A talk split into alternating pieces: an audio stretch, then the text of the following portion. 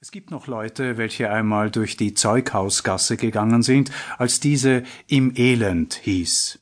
Wienerisch ist das Ölend auszusprechen, und es ist ein schönes altes Wort aus einer Zeit, in der die Herzen noch enger waren als heute. Das Wort ist entstanden aus el, al, alius, anders, fremd und Land heißt also Fremdland, Ausland, und zwar als Aufenthaltsort eines Verbannten.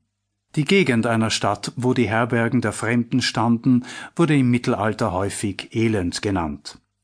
Nun waren die Einheimischen und die Fremden durch Unwissenheit und Misstrauen dauernd voneinander geschieden.